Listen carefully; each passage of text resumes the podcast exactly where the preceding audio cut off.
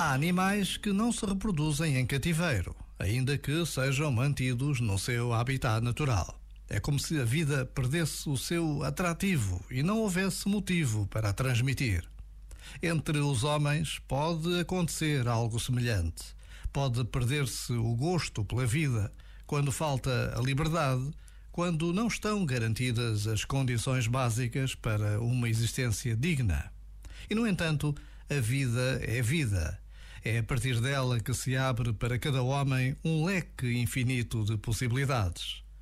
A vida é desafio, dizia Teresa de Calcutá. Enfrenta-o. A vida é sonho.